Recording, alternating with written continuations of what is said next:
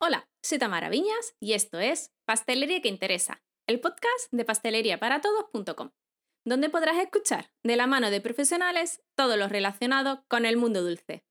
En el episodio de hoy tengo el placer de presentarte a la familia Marcén, que pertenecen a Ecomonegros, una empresa dedicada al trigo. Cuento en este primer episodio con Laura, y digo primer porque todo lo que nos han contado Laura y Ana no cabe en un episodio. Así que prepárate para conocer la historia del trigo desde que se planta hasta que llega a nuestras manos. Hoy vas a poder escuchar la historia de Ecomonegros, de cómo nace su proyecto, de su tradición y de cómo han conseguido no perderla a pesar de los obstáculos. Aprenderemos del trigo antiguo, el Aragón 03, y de cómo han logrado que no caigan desuso. Hablaremos de panes, levaduras, masas madre, de cómo conseguimos tener una miga más prieta o un sabor especial en cada pan que horneamos. Y si te gusta hacer pan en casa, Laura nos da algún consejo para hornear y para conservar nuestras harinas en perfecto estado. Si además quieres ver el molino que tienen en Ecomonegros, pásate por nuestro canal de YouTube para ver el pequeño tour que nos hace Laura por sus instalaciones. Quédate para escuchar todo lo que Laura tiene que contarnos. ¡Empezamos!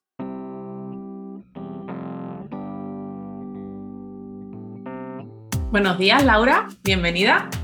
Buenos días. ¿Qué tal esta semana? Yo muy bien. ¿Y tú? Por aquí, por el obrador. Trabajando un poquito. Sí, bueno, eh, contábamos con, tu hermana, ¿no? Pero a última hora se ha tenido que ir, así que nada, te tenemos a ti sola para... para, responder a todo, sí. Perfecto. Pues nada, eh, bueno, eh, yo te conocí, vamos a, introducir un poquito si, te parece bien y ya luego tú nos cuentas tu historia, pero bueno, os conocí a, través del programa de Canal Cocina que ha salido actualmente y, nada, pues me gustó vuestra, vuestra historia, ese trocito que, que pude ver y bueno, pues me puse en contacto con vosotras y aquí estás.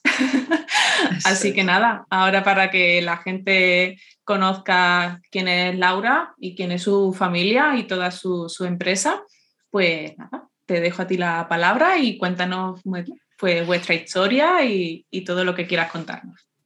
Muy bien, bueno, pues bienvenidos a Como Negros. Este es un proyecto familiar que iniciamos, realmente PAN hacemos desde hace 15 años, pero este proyecto surgió mucho antes, surgió con la idea que tenía un tío mío Juan José Marcén, eh, que de repente dijo, ¿por qué el pan no sabe como antes? ¿Qué le ha pasado? Y es que en los años 80 hubo un gran cambio aquí, cuando entramos en la Unión Europea, eh, se dejó de cultivar el trigo que sabía pan, lo que nosotros, el trigo Aragón 03, que era el trigo que sabía pan. Le preguntó a gente y le dijo, sí, pues es que es eso, es que ahora el pan ya no se hace con este trigo, se hace con harinas más modernas, más productivas, más rentables económicamente en el campo son más rentables y en el tema de panadería son más sencillas de utilizar, pero pierdes la esencia, la base. Entonces consiguió, esto estamos hablando del año 90 y tantos, consiguió eh, un poco de semillas de unos octogenarios que había en el pueblo de al lado, los hermanos La Viña, que los seguimos llevando muy dentro, porque gracias a ellos que mantuvieron, sembraban un corrico, que decían ellos, sembraban las variedades modernas, pero no querían perder ese trigo que había sido de sus padres, de sus abuelos,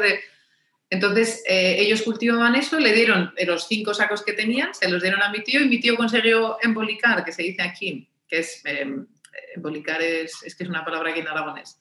Eh, bueno, involucrar a mi, a mi padre y a otras personas, a otros agricultores, porque mi tío era microbiólogo, o sea, realmente, pues sí, de alimentación sabía, pero no sabía, no era, no era agricultor. Entonces consiguió que ellos lo fueran cultivando y, persiguiéndonos porque era muy insistente mi tío y compró un pequeño molino y hacía harina y hacía pan en casa. Y muy bien hasta que en el año 2000 por una enfermedad murió y ahí nos dimos cuenta de que o nos poníamos las pilas nosotros o eso se iba a quedar en... Mi tío José intentó esto pero se quedó en nada.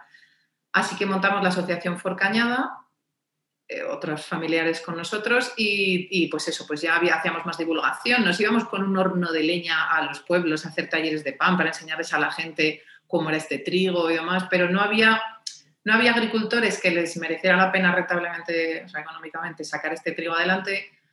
No había harineros que quisieran esta harina porque no era la, demandada por los panaderos porque era, es toda una cadena, claro, es, si, si el público no lo demanda, ni los panaderos se esforzarán, ni los harineros se complicarán, ni los agricultores querrán ganar menos dinero. Entonces, es una cadena. Ese, fue es una cadena, exactamente. Y nosotros fuimos el eslabón que dijimos, vale, pues si, si no hay agricultores que lo hagan, pues nosotros lo haremos. Si no hay molineros, pues montaremos un molino. Pero claro, tampoco había montamos un pequeño molino, pero no había panaderos que quisieran lanzarse con esto, porque es que es querer complicarse la vida un poquito. Sí que los panaderos antiguos con los que hablábamos, los mayores, o los, los padres los que estaban en el obrador, decían, oh, ese trigo, madre mía, toda vida hemos hecho ese trigo. Ah, pero ahora no. Mm, no, porque esta harina, a mí me viene la harina para baguette y la harina para chapata y la harina para tal, y ya no me complico tanto la vida. La panadería es no es tan fácil, no es, no es química, es biología y, hacer que suba el pan y hacer que esto tenga, y que tenga sabor y que tenga eh, duración. Entonces eh, decidimos montarnos el obrador y esto fue en 2005, 2006 abrimos, pero claro, nosotros no sabíamos hacer pan. Eh, yo estudié ingeniería agrícola, mi hermana estudió filología clásica. vamos, sí, bueno, lo mío como era industrias agrarias y alimentarias, pues Sí, bueno, yo había estudiado lo que era el trigo en la carrera y sí, pero ya, pero no, no de lo que era una industria de panadería. Porque claro, ya que te montabas, en lugar de montarlo pequeñito, montabas un obrador enorme, con un horno enorme. y necesitábamos, nos costó muchísimo encontrar un panadero que supiera hacer el pan con harina, agua, levadura y sal sin mejorantes, sin... Y la masa madre ahora está muy de moda, pero hace 15 años no te creas. No, eran cosas de, ¿para qué te vas a complicar tanto la vida si ahora, bueno, ahora venden masa madre en Tetrabric, pero si, no tienes que complicarte la vida para saber si la puedes mantener viva o no, abres el Tetrabric y echas. Entonces eh, contratamos a, buscamos y encontramos a Xavier Barriga, que es el dueño del actual Turris, que por aquel entonces era asesor de panadería. Trabajaba con una marca comercial, que es el horno que tenemos, el Mondial Forni, que son unos hornos italianos. Y digamos que con el horno, cuando un panadero compra un horno, te viene con un... O sea, con un, sí, la, empresa de maquinaria te ofrece un panadero para que te enseñe a manejarlo, a ponerle un poco la puesta a punto. Pero claro, nosotros no sabíamos ni cómo encenderlo, o, sea, o la amasadora, qué amasadora compramos y cómo se pone en marcha ¿sabes? Que, él es, ¿qué es este botón? Entonces necesitábamos un poco más que solo una primera asesoría. Así que lo contratamos, vino tres días, estuvo, sí que le mandamos un poco de harina antes para que practicara, porque no solo nos tenía que enseñar a hacer pan, nos tenía que enseñar a manejar el Aragón 03, que no es nada fácil. De hecho, él no lo tenía muy claro. Por si acaso nos enseñó también a hacer pan blanco, ¿sabes? Dice, por si no Por si acaso. Porque entonces tampoco, tampoco los integrales de granos antiguos molidos en piedra, que ahora se oyen más, tampoco es que estuvieran muy de moda hace 15 años. Entonces, bueno, pues nos enseñó un poco a hacer pan y nos dio las nociones básicas de si el horno. La verdad es que nos vino muy bien, era, es una persona muy, muy organizada, es muy, o sea, nos enseñó unas reglas muy básicas, pero que mantenemos todavía ahora, de cada cosa tiene su cajón, aunque parezcan obviedades, cada cosa tiene su cajón y lo tienes que guardar siempre aquí, aunque tengas, porque el perder dos segundos, nos decía, perder dos segundos cada vez que tienes que buscar una cosa, no puede ser. Y las órdenes de producción nos enseñó a hacer, está muy bien, la verdad es que cogimos muy buenas, muy buenas ideas, pero claro, luego había que encontrar el cliente para ese producto, porque no, no había una demanda real de eso, tuvimos que crear una demanda de una cosa que no existía. Costó encontrar clientes suficientes pero vamos, eso fue en el 2006 y teníamos pues eso, 10 incondicionales, ahora llevamos 15 años y la verdad es que no nos podemos quejar, tenemos unos clientes que son unos soles porque nos han aguantado panes que no nos salían bien, porque al principio, bueno, tú has probado a hacer pan. Sí. Sí, y, madre mía, es que no siempre es lo mismo. No. Y no sabes por qué, además. Y a nosotros además nos cambia cada año cada año la cosecha cambia, porque eh, ¿ves? Eh, se entiende mejor en el, con el vino. El vino no todos los años con la uva de este año puedes hacer barrica y dejarlo en plan gran reserva. La de este año solo vale para joven y ya está. Pero nosotros teníamos que hacer pan todos los días. Y si cambiaba porque había, siempre hay pues más sequía o más, si llueve más, tienes más trigo, pero no sale mejor el pan. Entonces, eh, uf, es, es, complicado. Claro, y luego la temperatura a la, a la, que lo haces, si hay eso, más humedad, si, o sea, la fermentación. Incluso o sea, si que la, claro, en las harineras, tú cuando compras harina en una harinera tienes, eh, tienes unos estándares que cumplen, que son, la harina tiene tanto de humedad y siempre intentan hacértela siempre igual porque así tú no tienes que cambiar, nosotros aquí tenemos que cambiar la receta según cómo viene de húmedo el trigo, porque aunque la haya cogido toda en verano, no es lo mismo este campo que el de más allá y aunque más o menos se mezcle al limpiarlo y demás, sí que eh, no es el mismo trigo ni siquiera durante todo el año. Y alguno tiene un 1% más de humedad, eso hace que si le echas la misma agua, la masa está más blanda, ya no sale igual. Es, es muy divertido, la verdad, muy entretenido. Y hasta que no abres el horno no sabes lo que va a salir. Sí, sí, porque tú lo metes con mucha ilusión y bueno, como decía un cliente que hace pan, porque vendemos mucha harina para clientes que hacen pan en casa y dice, yo entro en la cocina y digo, ay, qué bien huele. Y luego miro el horno y digo, madre mía, qué desastre. Pero, pero siempre huele bien. Y, dice, y luego si lo empleo para tostones o para pan rallado, pues, pues está muy rico. Pero es todo un reto lo del pan. Y para eso la pastelería es más eh, química, física y química, y es si mides bien, mides bien ingredientes, cantidades, temperaturas, todo va a ir más o menos correcto. Algo influye, pero no influye tanto como en si está fermentando, porque si ha salido un grado más de temperatura o un grado menos, ahora estamos cambiando de levadura fresca a levadura seca y está siendo todo un reto también. Porque de normal los panaderos, cuando quieren hacer un cambio así, también llaman a la harinera y le dicen, mándame la harina a, ver cuál, con cuál me sale bien. Nosotros tenemos este trigo y con este tiene que salir bien, porque no, no vamos a cambiar de trigo. Si hacemos algo en pan blanco, porque mis abuelos no quieren comer pan integral principalmente, la gente mayor de mi familia es que lo tuvieron que comer obligados en la posguerra. Entonces esas cosas, uff, quieren ver la miga blanca. Les hacemos uno Hacemos pan blanco solo una vez a la semana, somos un poco raros en eso. Pero les hacemos uno con un 80% de blanca y un 20% de integral, así ven la miga blanca, pero tiene más sabor que el pan blanco y ya les vamos, y así les metemos un poquito de fibra. Y el, o sea, hay, hay que estar comentando eso, el, el, pan integral tiene más sabor que un pan blanco. O sea, depende, depende de qué harina, o sea, igual que, yo qué sé, no todos los vinos tintos saben igual. Hay uvas tintas que son más suaves y uvas tintas que son... En este caso en particular, el Aragón 03 tiene muchísimo sabor.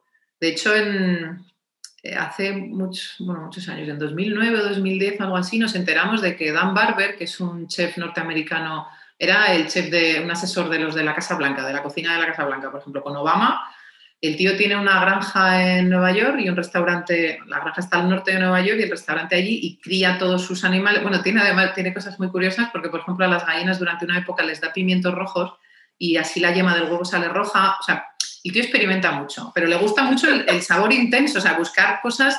Y aquí en España eh, encontró a unos productores de trucha que lo hacían, de trucha creo que era, de pato que hacían, que el pato no lo maltrataban para sacar el paté y demás y nos encontró a nosotros porque en el Basque Culinary Center en, en San Sebastián, San Sebastián, en Bilbao, sí. San Sebastián. Pues ahí eh, uno de los profesores, por lo visto, nos conoció y les hablaba de, del trigo y hasta Verazategui probó la harina Aragón 03 y para algunas cosas les gustaba. Entonces el tío lo encontró y cogió y se lo llevó a Estados Unidos. Y tiene ahí un productor de cereales que le, que le busca sus mezclas, su tal, a ver qué trigo cultivamos y cómo, para, porque claro, influye mucho, eh, igual que eso, la variedad de uva hace que un vino sea, pues no es lo mismo una garnacha que un tempranillo, que un cabernet, pues con el trigo también. Lo que pasa es que tenemos la idea es harina de trigo. Y no, hay cientos y cientos de variedades de trigo y cada una tiene su particularidad. Normalmente las más modernas tienen pues más producción, son más productivas en campo, tienen más fuerza a lo mejor y tienen más, no sé, más resistencia a cosas, pero no tienen mucho, muy buen sabor. Entonces Barber lo que, lo que hizo fue cruzar un trigo americano con el Aragón 03, porque claro, el Aragón 03 le gustaba mucho el sabor, pero no le subían las cosas. No, no era fácil de manejar, entonces quería hacerlo más sencillo. Y cruzó un trigo, es que no me acuerdo cómo se llamaba el trigo, el trigo americano, y se lo cruzó el agricultor y lo llamaron trigo Barber, de hecho le puso su nombre al trigo y con ese hacía unos croissants o unos brioches o una cosa espectacular. Pero sí, le gustó porque el sabor lo mantenía, esa variedad, ese cucurzó, consiguió mantener un poco el sabor y mejorar las propiedades de la harina, digamos. Porque el Aragón 03 tiene muy poca fuerza, muy poca, o sea, hay años que nos hacen una harinera aquí, Harinas Polo, que es eh, proveedor nuestro, eh, le mandamos trigo y nos hace alguna vez muestras. Y una vez me mandaron, ¿sabes lo que es un alveograma de, trigo? Es una prueba en la que hacen como una bolita de masa con harina y agua y le meten una burbuja de gas para ver cuánto, cómo de elástico es, cómo de resistente es. Entonces, como si hicieras un chicle en la boca. Eso, y hay chicles que son más blandos, más duros, pues con los trigos igual.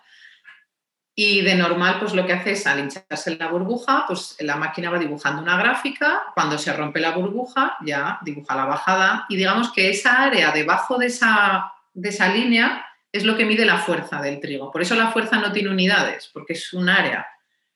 Es cuando hablamos de fuerza hay mucha gente que no entiende por qué tiene más fuerza, menos fuerza y es eso, es esa burbujita cuando va subiendo y cuando se rompe. Entonces todo el área dibujada por debajo es la fuerza. Claro, cuanto más fuerza tiene, más sube la burbuja, más grande es el área, por eso las harinas de tipo Manitoba que tienen 400 de fuerza, pues es una harina súper resistente y puede hacer burbujas muy grandes. Entonces puedes conseguir panes más esponjosos y sobre todo masas más resistentes. Para, para mecanización es muy importante que la masa resista. Si es una masa como la Aragón 03 que a veces no dibuja gráfica porque no llega a hacerse la burbuja, un año nos mandan una, una gráfica no había, no había dibujo, estaba todo en blanco. digo, aquí os habéis equivocado, la impresora o algo no ha imprimido aquí la gráfica. No, no, dices que no ha salido burbuja.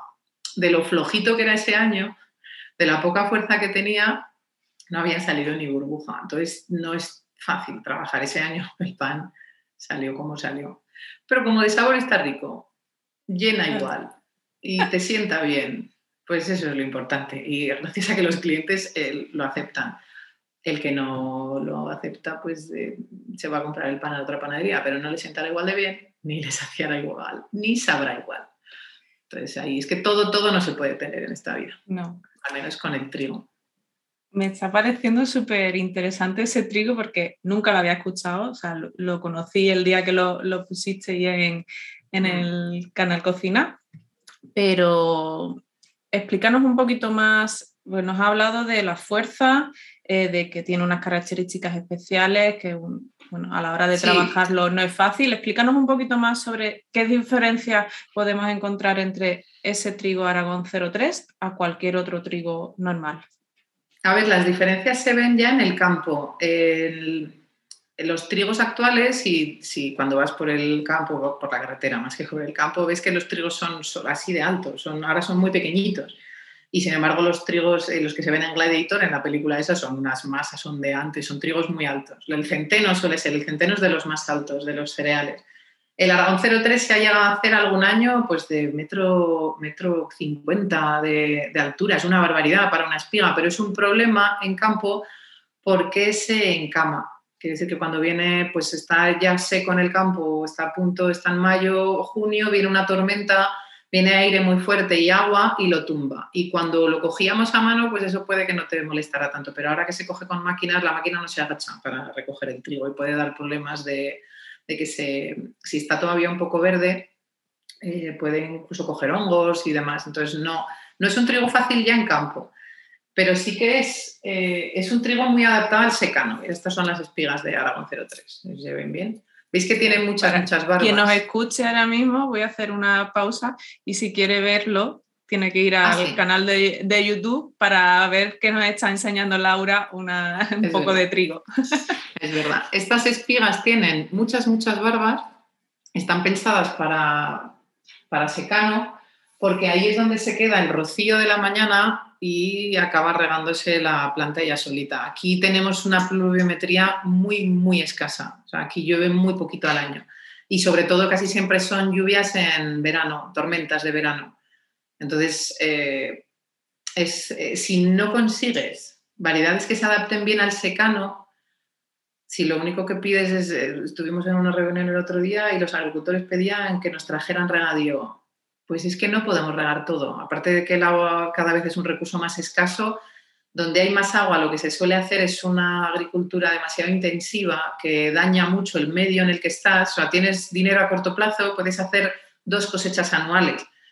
Pero, por ejemplo, aquí en, la laguna de Sariñena tenemos eh, un poco al norte de Monegros. Monegros es un desierto, pero tiene regadío, la parte norte, porque tiene tiene eso, tiene el canal de Monegros. Pero eso, claro, para conseguir más cosecha aplican más insumos, que son más fertilizantes, más eh, pesticidas para que no haya problema, porque si tienes cosechas muy, muy copiosas, digamos, tienes más problemas de bichos, más problemas de enfermedades, más problemas de hongos, porque eh, eso, estás, estás apurando mucho la tierra. Claro, tienes más, más kilos de trigo o de maíz o de lo que quieras cultivar pero a la larga tenemos, en Sariñena tenemos la laguna más contaminada de Europa con nitratos. Y yo qué sé, con las cosas que estamos viendo ahora del Mar Menor, pues la agricultura intensiva, al fin y al cabo la agricultura es, mm, ¿cómo se dice? Es eh, modificar el medio.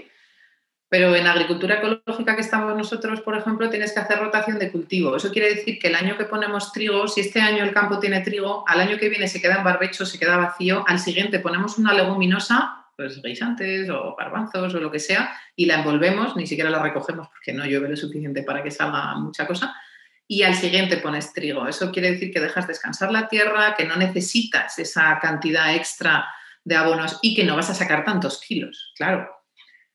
A la larga es mejor, pero claro, pensamos en el corto plazo y el corto plazo ocasiona, ocasiona unos problemas a largo plazo tremendos, como, son, como los que están pasando ahora en, Murcia, en el Mar Menor. Entonces, en campo ya es diferente, porque es un trigo que se adapta al secano. Eh, la espiga tan larga, pues claro, hace que la paja, que ahora no es realmente necesaria, pues no tenga mucho sentido. Por eso los trigos cortos, los trigos de caña corta son mucho más rentables se supone que toman menos recursos del suelo y así puedes producir más. la, espiga se dedica a llenar los granos en lugar de hacer más paja. Pero ah, ya te digo, a la larga. Y esos trigos además fueron un experimento que hicieron, bueno, experimento están hechos ya. En los años 50, un americano hizo en México hizo cruzamientos de trigo para conseguir trigos más, más rentables. Y, y, lo que hizo fue hacer trigos de espiga grande y caña corta. De normal, los trigos con una caña muy larga tienen la espiga muy larga porque van en consonancia. Y, sin embargo, los trigos pequeños tenían espiga pequeña y lo que hizo fue cruzar y recibió el premio Nobel de la Paz ese señor porque, claro, con sus trigos se habían producido muchos más kilos y por eso se, estimaba que gracias a él se habían evitado mil millones de muertos de hambre al mundo, en el mundo. Pero el problema del hambre en el mundo no es de producción, es de reparto porque kilos de comida se tiran y, eso, es un, es un problema que a la larga es otra cosa. Pero vamos, eh, eso, el trigo, este trigo Aragón 03 era anterior. De hecho, se le llama Aragón 03 porque en los años 30 se hizo una selección de trigos, el, Instituto Nacional del Trigo, ¿no? ¿Cómo se llamaba ahora? Eh, hizo una selección de los trigos y aquí en Aragón este era el trigo que se cultivaba, pero en cada pueblo se llamaba de una manera. Entonces, en Egea de los Caballeros, eh, Manuel Gadea, que era el ingeniero, eh, eh, seleccionó varios tal y lo llamó Aragón porque era el trigo que se cultivaba aquí. Y el 03, ahí hay un poco unas teorías de por qué era el 03, si era el ensayo 03 o, que Egea era el centro, Madrid era 01, Barcelona 02, Egea 03 y por eso le pusieron el 03. No, ahí hay unos, unos historias. Pero sobre todo se, se valoraba por el sabor que tenía eh, nos ha pasado en, vino, nos ha pasado con la garnacha vieja. Han pagado por arrancar viñas y ahora son las mejores pagadas. Mm, pero claro, mantener variedades rentable, rentable para las empresas no suele ser si no hay una demanda. Tienes que crearte tú la demanda y eso es muy complicado en el, medio de la industria alimentaria. Y luego, además de las propiedades que tiene en el campo y el sabor, es, es el mero hecho de mantener la biodiversidad completa. O sea, no, no porque el tomate RAF sea más fácil de producir, nos tenemos que quedar solo con ese. O sea, es una pena que se pierdan eh, y, que, que, solo estén en el banco de germoplasma, ahí en Islandia, eh, millones de variedades que no van a cultivarse. Está bien que las guarden, pero lo ideal sería que las, que las cultivaran y las tomaran y que las comieran en la zona. Porque este trigo lo teníamos vendido en Alemania al día siguiente de empezar a recuperarlo fuimos a la feria de Biofag en Nuremberg y se lo enseñamos a los alemanes y vale, el alveograma a ellos les daba igual porque a ellos sí les gustan los panes densos. Aquí sí queremos panes esponjosos y crujientes, pero a un alemán no le des pan blanco. quieren panes contundentes, es otra cultura de, comer pan. Entonces este pan lo probaron y claro, es que el sabor te encanta en cuanto lo pruebas. Dices, quiero que sepa así, quiero que esté más esponjoso, pero quiero que sepa así. Y, nos compraban la cosecha si queríamos. Lo que pasa es que nosotros dijimos que no y montamos como negros porque eh, la idea era que esto se quede aquí, que los de aquí valoren el producto de aquí. Y no tiene sentido que yo cultive una variedad que se defiende bien en este terreno y tal para que lo coman al otro lado de Europa. Quiero decir, eh, que otros busquen otras variedades que se cultiven. Y de hecho hay unas cuantas empresas así como la nuestra, pues en en Baleares tienen el trigo seixa o la escanda asturiana, o eh, buscar variedades que se adapten bien a vuestro terreno, porque esa es otra. No se cultiva el Aragón 03 en regadío, no sé, para bien, es que no sale bien, porque crece tanto y grana tanto, porque tiene tanta agua, que dice, uy, madre mía, qué bien, que se tumba. El propio peso de la espiga se tumba y luego no sale, si ya tiene poca fuerza de normal, en los años que llueve más, este trigo tiene menos fuerza, porque eh, es como, bueno, es como pasa con la uva. No por el año que tienes más cosecha no tienes mejor vino. Y eso se entiende. Es, eh, ha llovido mucho si la uva está más llena, pero lo que pesa más es el agua. No, no, es la sustancia. La uva de secano es la que tiene más sabor, porque la planta se tiene que defender y genera. Las plantas en secano o cuando sufran estrés hídrico eh, tienen muchas mejores propiedades. Eh, generan más fito. ¿Cómo se llama? Ahora no me acuerdo cómo se llama la palabra, pero bueno. para defenderse del medio, para, igual que nosotros el sistema inmune o demás eh, crea más resistencias cuando pasamos enfermedades, cuando nos ataca algo, nos generamos más fuerza. O sea, estamos, eso, nos sabemos defender mejor cuando nos han atacado, cuando no, no. Entonces con las plantas pasa igual. Y entonces las plantas que han sufrido estrés hídrico, que pasan estrés, eh, son mucho más saludables, digamos, que las que no, que las que están en algodones, las de más de regadío y más de intentar producir más a costa de lo que sea. No sé si te he respondido bien a la pregunta. Sí, sí, vamos. Me voy un poco por las ramas. No, no, pero, pero lo cuentas todo súper bien detallado y, entendible perfectamente. Sí, sí. Lo, único que... dudas, Nada, eh, se pregunta además en vuestra página web, que he podido eh, bichearla un poco, eh, tiene muchísima información sobre, sobre la harina y, sobre los productos que, trabajáis. yo te quiero hacer una pregunta referente al trigo, porque estamos hablando del trigo, del trigo, de la harina, de tal, pero realmente, ¿cuál es el proceso desde que se planta una semilla Primero creo, me imagino que será conocer el tipo de trigo que vas a plantar, ¿no? El, tipo de semilla que vas a plantar y el terreno donde tienes que plantarlo. Claro, no todas las variedades se adaptan a todo. Aquí en Lecillena tenemos Agromonegros, que es una empresa que lleva más de cuatro años, es una empresa semillera, hace, eh, se especializa en hacer variedades de secano. Variedades que saben que si funcionan aquí, en un sitio donde llueva un poquitito más, va a ser increíble. Entonces, eh, la resistencia que tienen estas semillas es mayor. Por eso lo que te decía, el Aragón 03 en regadío, para bien no, porque produces mucho trigo, pero tienes muchos problemas de encamado, o sea, se te puede tumbar mucho más fácil y luego la harina no tiene ni tanto sabor ni tanta fuerza. Entonces, eh, tienes que adaptarte muy bien al terreno. Eso, eso es lo que deberíamos eh, mirar más. Más que buscar qué quiero cultivar, sino qué puedo cultivar en mi terreno sea, que se adapta a mi clima y, bueno, luego evidentemente tienes que poder venderlo. Pero un agricultor el otro día del, mercado agroecológico me decía, yo no sé qué pasa, dice, pero sé que en mi huerto las sandías me salen bien, pero los melones no. Entonces ya me he decidido, a no voy a plantar melón. Ya está, porque no sé qué le falta a mi suelo, porque algo le faltará para que esa planta no se comporte bien hay que entender muy bien esas cosas en la agricultura más intensiva no se busca, se busca la rentabilidad y busca saber a qué, qué semilla es la que me va a dar más kilos y que se vende mejor. Es que a lo mejor no, en tu campo no funciona bien esa y solo por el hecho, y yo comprendo que la agricultura es un mundo duro, muy duro. Eh, mi padre ha sido agricultor y mi hermano ya no quiere serlo. Entonces, es comprensible, sí, es así. Ya ha habido una baja, ¿no? Por parte de la sí, Nosotros ahora tenemos que buscar. También es verdad que antes se empleaban muchas más personas en agricultura porque era un trabajo mucho más manual y la maquinaria ha hecho que que se necesite menos gente y también que salgan menos salarios de los mismos campos, de las mismas 100 hectáreas, ya no da dinero para tantas casas como antes. Porque claro, la maquinaria lo ha facilitado mucho todo. Pero entonces los pequeños jóvenes agricultores les es muy difícil salir adelante. Y lo que haremos nosotros con los campos seguramente será eh, contratar a, algún, otro agricultor de aquí que no le valga solo con su terreno y que con, manejar nuestras tierras, por ejemplo, también puedan salir adelante en el pueblo en, un sector como es la agricultura, porque aquí, por ejemplo, lo que se está yendo mucho en los pueblos es hacer granjas, de lo que sea, de pollos, de cerdos, de algo sencillo, porque es una integradora que te, te dice cómo tienes que hacer la nave, te manda los tocinos, tú los engordas y se los lleva. Es sencillo, para el medio es un horror, pero cada vez comemos más carne y cada vez la queremos más barata, entonces tiene que ser más rentable.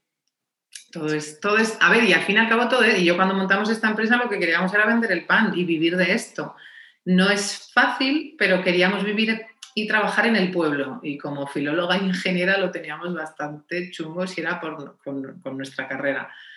Pero bueno, como panaderas aquí estamos. No está mal para llevar los años que llevamos sin, sin, saber hacer pan, que empezamos en esto sin saber hacer pan. Eso, eso es importante también, pero bueno, ahí seguís, ¿no? Y, y haciendo encima una, una buena labor y, y, bueno, y manteniendo un, un trigo que, que si a lo mejor si no hubiese sido por, por vosotras y, y, por tu tío que en, en, su día lo empezó, pero bueno, si vosotras no hubieseis decidido seguir con esa labor que hizo tu tío, pues posiblemente pues sería otra variedad, trigo.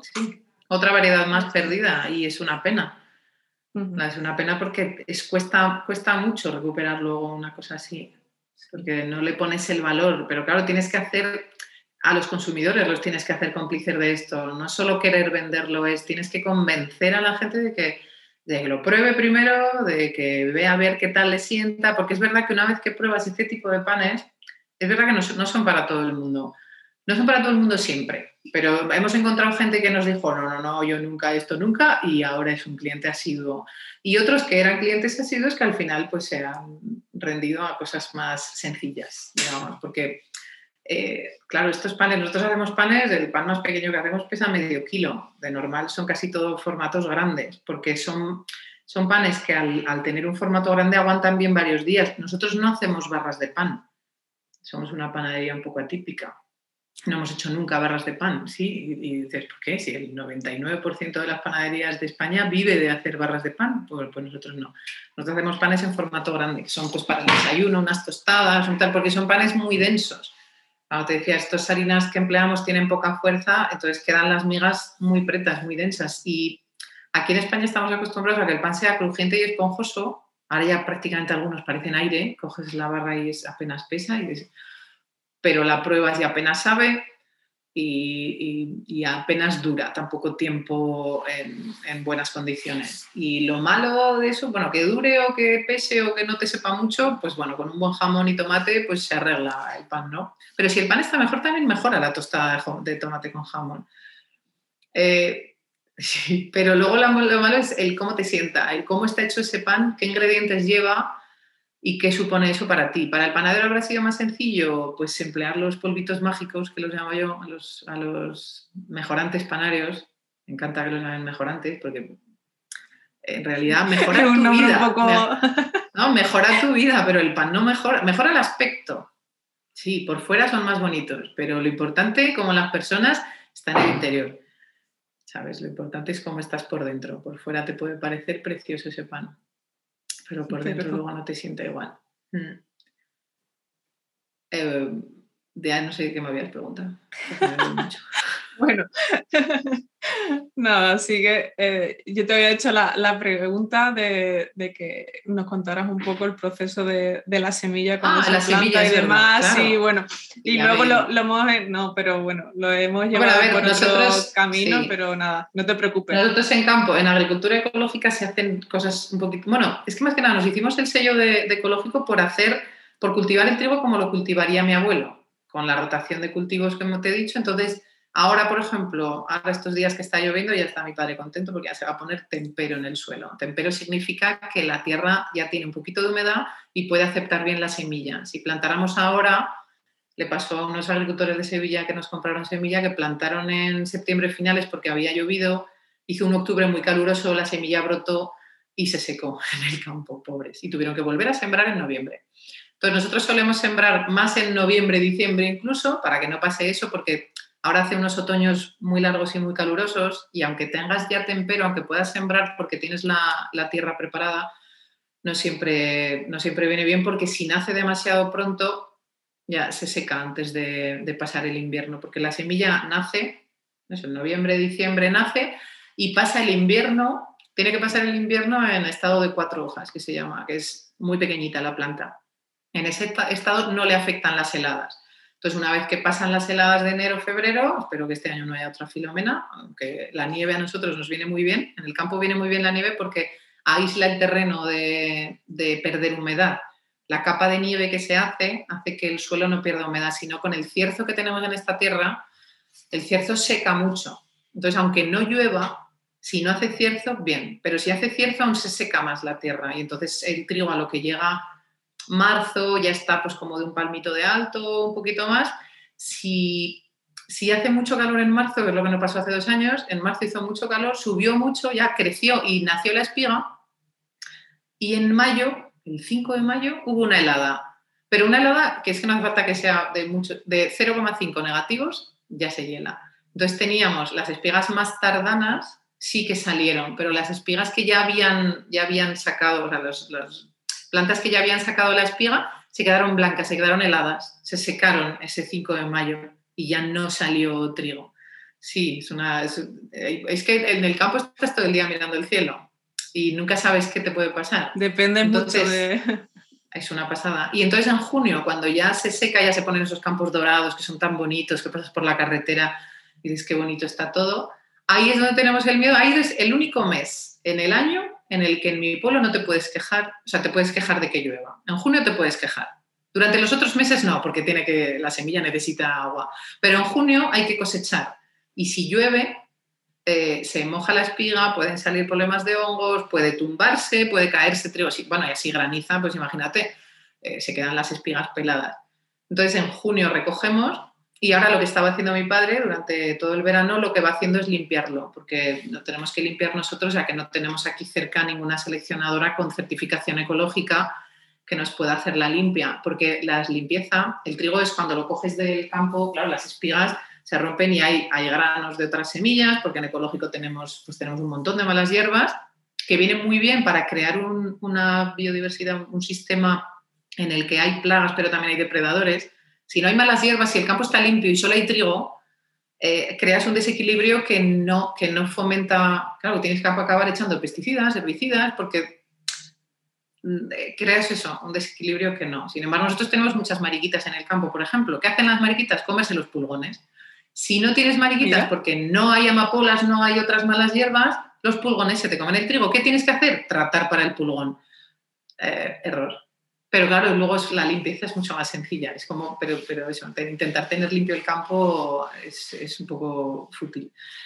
Entonces lo que hacemos es pasarlo por una máquina que va quitando pues, las piedrecitas que ha podido coger la, cosechadora y, y, quita las pajas, los granos partidos, los, granos pequeños y hacemos más o menos una selección para que quede el trigo limpio, porque luego nosotros lo almacenamos y lo vamos moliendo en el molino de piedra aquí. Entonces tiene que quedar bien limpio almacenado para eso. Y más o menos eso es lo que hacemos en un año. Sí. De, ese trigo guardamos una parte para sembrar y el resto para moler. Vale, moléis y ya envasáis. Y ya pasa al obrador. Mm, y ya pasa al obrador y en el obrador ya vamos haciendo los panes y vamos probando, sobre todo cuando cambiamos de cosecha vamos haciendo alguna prueba antes para no jugárnosla con el pan del día. El pan que tenéis que llevar a la tienda, haces una prueba antes a ver qué tal va a ir la cosecha. Sí, es muy entretenido esa semana. y has hablado que tienes un, tenéis un, molino. ¿no? Eso es, que parece muy bucólico el molino de piedra y tal, pero es todo de acero inoxidable, lo ves por fuera y no te decepciona, porque hay varios molinos de piedra que puedes comprar aquí en, eh, en Europa y nosotros tenemos el de los alemanes, y los alemanes son muy eficientes, pero no es que hagan las cosas precisamente bonitas para que se vea bonito. Los franceses, sin embargo, hacen un molino que es de madera por fuera, que es, por ejemplo, el que tiene Jordi Morera en La Espiga de Oro, en, en Villanueva y el True, él tiene el de madera, y Ecotambo, un chaval de aquí de Sadaba que nos hace la harina de centeno, ese también. Y esos son súper bonitos porque son de madera. Y dices, ay, qué bonito, madera. Este, este es acero inoxidable y, y muy eficiente. Es muy eficiente. Como los alemanes. Eso es. Pero sí, en base, son, es, el proceso del molino es muy sencillo. Es una piedra encima de otra, la de arriba gira y la de abajo no. Entonces se va machacando el grano y va saliendo la harina entera. Claro, nosotros lo que molemos es el trigo entero. Ahora en las harineras lo que se hace es eh, refinar la harina. Eh, las, los molinos ya no son de, además no son, no son de piedra, no son de una piedra sobre otra, porque es la forma que más, que más energía consume para moler trigo. En el siglo XIX inventaron los molinos de rodillo, que son dos rodillos girando así, ¿vale? Y el trigo va cayendo aquí, uno gira a más velocidad que otro y así vas moliendo. Y eso es, gastaban mucha menos energía y cuando hubo grandes crisis de, bueno, que posiblemente ahora también estemos, grandes crisis energéticas, cuando, pues eso, en el siglo XIX es que la electricidad no era tan fácil de producir como ahora. Entonces, esa forma, eso, esa forma de moler abarató mucho el coste de la harina y se pudo producir trigo a menos coste que moliendo en piedra. Pero claro, ya tampoco es el mismo producto. Lo que hacen esos rodillos es descascarillarlo, quitar la cáscara de fuera, desgerminarlo, quitar el germen, que es lo que va a dar la nueva semilla, o sea, lo que va a dar la nueva planta, y moler la parte blanca. Digamos. Y si quieren, si quieren que sea integral, pueden coger el salvado que han quitado antes, la cáscara, y volver a echarlo. Pero normalmente el germen no se vuelve a echar. Se vende, el germen de trigo lo venden en herboristerías porque es, es que es un alimento súper completo. Claro, es, es, la semilla, es lo que va a dar la vida.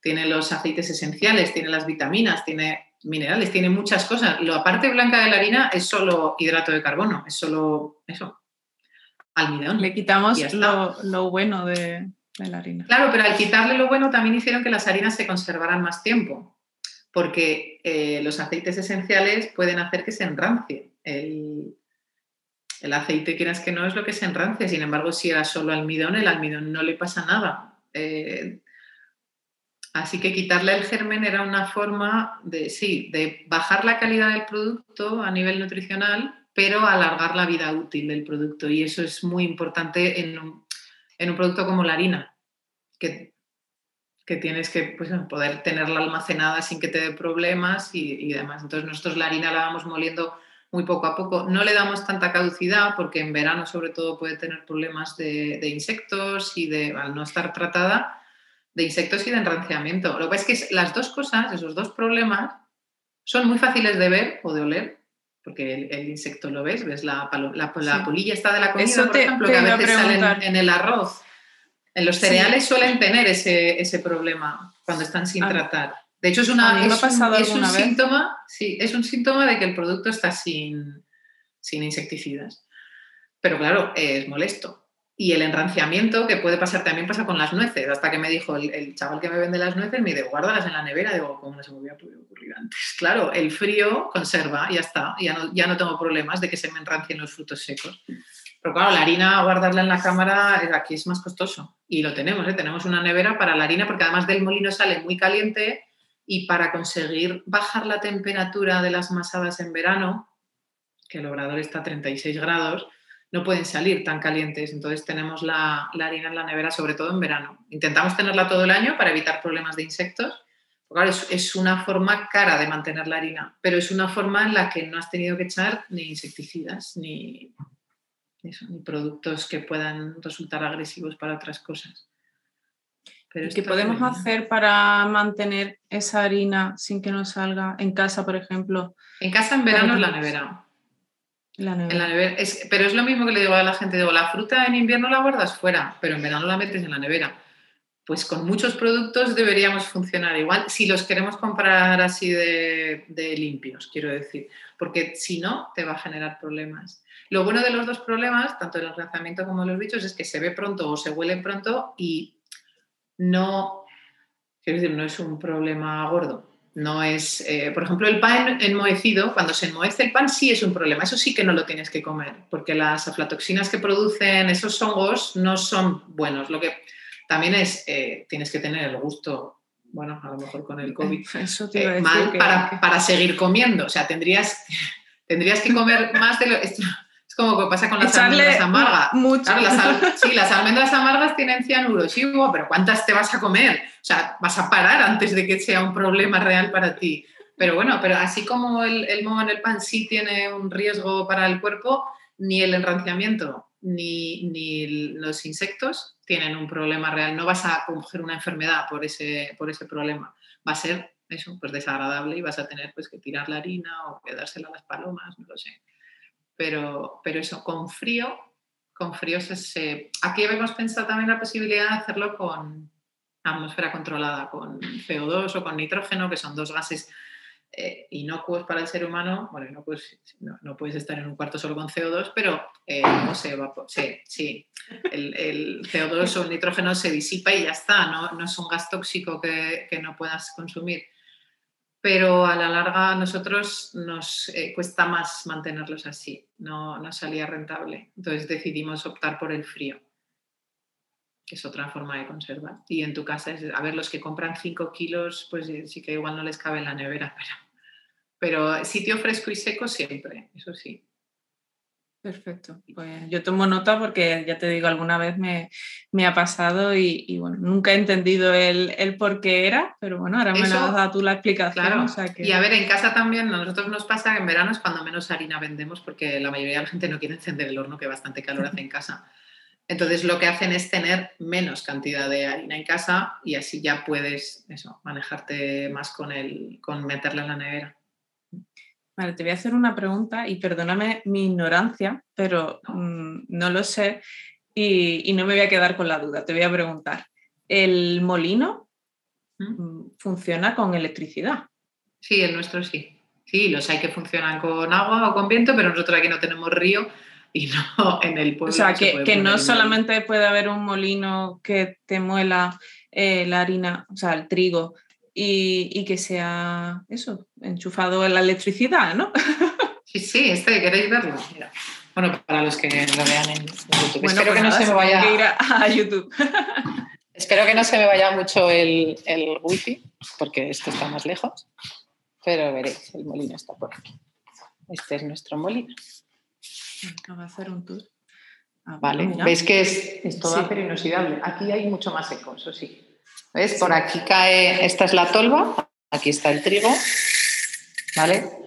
Y cae por aquí y aquí es donde están las dos piedras, ¿vale? Una encima de la otra, una gira y la otra no. Y por este tubo sale y pasa a la cernedora. Esto es una máquina en la que se puede hacer harina integral, que es la que sale directa, que es la que hacemos nosotros, pero tiene una cernedora ahí que es como una especie de filtro en el que va girando y se puede quitar un poquito de salvado. No todo, siempre va a quedar un poco amarilla la harina de molino de piedra porque quitar todo, todo el salvado al estar molido así no es tan fácil. Pero eso, este es nuestro molino, todo acero inoxidable. La gente piensa que va a ser algo, eso, un burro dando vueltas o algo así todo de madera y de piedra. Pero no, que crea un No, poco de decepción a veces. La gente que viene aquí y dice, ah, el molino, esto es. Bueno, mientras Al el hacer- producto sea al bueno. hacer- sí, al hacer ecológico y molido en piedra y variedades antiguas, piensan que el obrador va a ser también eso, de madera y vamos a tener el horno de leña y no. También tenemos el horno, este gasoil, pero. pero es, Hay que adaptarse también a. Sí, a ver, a es que cuando montamos la panadería era, vale, ponemos un horno de leña porque la idea es muy bonito y es otro, es otro producto.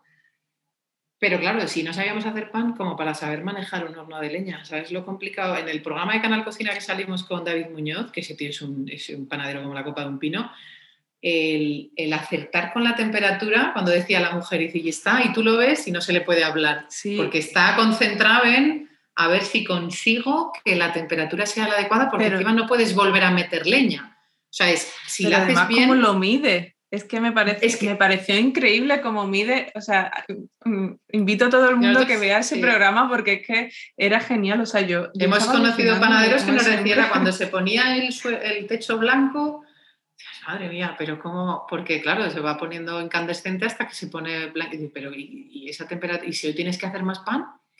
Como, o sea, ¿Cómo yo lo quería un horno en el que le pudiera tener un botoncito y decir, lo quiero a 200 grados, por favor. Y no me Es que eso es un estrés continuo, o sea... si ya es difícil hacer pan, eh, saber a qué temperatura tienes un horno de 40 toneladas que lo tienes y ahora intenta bajar y como te hayas pasado y quemes los panes, ¿qué? ¿Cómo bajas la temperatura? No puedes bajar la temperatura del horno. Aquí abres un poco las puertas, pones el extractor y bueno, a ver, no sé lo que sí pusimos fue solera de piedra. Ahora, este año hemos comprado un horno de, estos de carros para hacer las galletas, porque nos eh, pegábamos la vida haciendo galletas, hacemos muchas galletas y con la pala metiendo y sacando cada bandeja para 200 gramitos de, de, galleta que había en cada bandeja, pues compramos un horno de esos y ahora las magdalenas y las galletas van ahí. El pan de hogazas sigue siendo de solera de piedra, que es verdad que queda, le da otra textura a la parte de, a la corteza, queda diferente cuando el calor le viene de la piedra a cuando es un horno de estos de aire. Eso es diferente. Pero ¿Qué te ha parecido el molino? Me encanta, o sea, a mí que hay algo en el, en el mundo del pan, de las masas y de todo esto que, o sea, creo que es una de las cosas que más me, apasiona y lo único, claro, que partimos siempre del problema, ¿no? Por así decirlo, de que muchas veces pues nos falla algo y, no sabemos eh, cómo hacerlo y más, bueno, pues sin tener ningún tipo de formación, porque bueno, pues de bollería y demás sí puedo tener formación, pero de, de pan Estoy como vosotras al principio, o sea, yo hago panes, pero si me salen mal, no sé qué ha pasado, no sé. Poco a poco voy, bueno, pues informándome un poquito más y, aprendiendo, pero realmente el proceso que, pasa no lo sé. Hay muchas, muchas variantes. Hacemos, cuando hacemos talleres, hacíamos talleres antes en una de las tiendas en Zaragoza, tenía dos hornos de cocina, porque hacía, los talleres aquí están muy bien, pero claro, en mi horno sale todo. Ese bueno, y aún así había, o sea, hacíamos todos aquí en el Obrador, cuando hacíamos talleres antes del COVID, eh, cada uno amasaba su pan y aunque era misma temperatura, misma agua, misma harina, mismo todo, el cómo habían amasado unos u otros hacía que unos panes salieran bien o no. Y, lo una vez se me ocurrió medir la temperatura de las masas del taller. Y había una, una persona que tenía las manos heladas y la masa la tenía a 21 grados y la señora que había al lado tenía las manos súper calientes y la tenía a 25. Entonces, claro, eh, la diferencia es brutal. Es que a 21 grados eso no arranca, no va a arrancar, pero a 25 se te va, se te va de madre enseguida. Entonces, vendíamos todos los panes a la vez, el de una persona salía bien, el de la otra no. Y claro, es una frustración tremenda porque dices, pero si he hecho lo mismo. Y en, los que hacíamos en las tiendas, como había dos hornos y uno se supone que eran iguales, pero uno funcionaba mejor que otro, no sé por qué. Eh, amasábamos el pan entre todos y luego les daba un trocito de masa a cada uno y hacíamos como panecitos muy chiquititos. Así es algo más rápido para el taller, porque si haces una gaza de kilo te tienes que quedar ahí una hora hasta que se cuece. Entonces hacíamos panecitos chiquititos y en uno salieron bien y en el otro no. Y es como puede ser. Pues la temperatura del horno hasta tal punto, o sea, has podido hacerlo todo bien todo muy bien y no lo, no lo sabes porque tu horno no estaba a la temperatura adecuada. Entonces unos panes subieron y los otros no. Eh, frustrante. Pero bueno, mejor que os frustréis aquí en el taller, porque así luego te pasa eso en casa y lo aceptas mejor. De hecho, está muy bien que en los talleres tengamos fallos, porque claro, si en el taller sale todo bien, no aprendes, ¿no? Lo siento mucho, aprendemos mejor de los claro, errores. Tienes que aprender de los errores también. Te fijas mucho más y entonces Así decía, eso, y lo has hecho todo bien y resulta que tu horno de casa no le has sabido o no te has atrevido a ponerlo más caliente o le has abierto demasiado la puerta, se ha ido todo el calor y no, o no has creado la humedad suficiente porque en el horno de casa es complicado crear humedad y es imprescindible para los 15 primeros minutos del pan, tiene que haber humedad en el horno, punto. Luego ya es un enemigo, es que esa es otra, claro, lo mismo que cuando al principio del pan es algo que es necesario obligatoriamente o si no va a quedar un caparazón que parece una tortuga de lo duro que es eso y no crece y no se abre por abajo y dices, ¿por qué se abre por abajo? Con lo bien que le he hecho yo el cortecito por arriba, ¿verdad? Y mira que he insistido y he hecho un tajo tremendo y ahí está el tajo que no se ha abierto y se te ha abierto por debajo. Y es que si no hay humedad al principio es imposible que, eso, que, la, que la corteza sea flexible y si hay humedad al final va a quedar blando como, como un chicle y no te va a gustar y dices, ¿por qué? Si había ido tan bien. Entonces, esos truquillos que en casa son difíciles de hacer, porque yo aquí tengo un botoncito que le doy y hace, y se llena la cámara de vapor. Pero en los hornos, ahora ojo, que Bala, y creo que es el que se está poniendo ahora con hornos para panaderos y creo que van a incluir la función del vapor. una flipada ya. Una maravilla. Eso. Y luego lo que tenemos aquí es un tiro que tú deslizas una palanca y el vapor se va por otro lado. Y no tienes que estar tú abriendo y cerrando la puerta como en casa.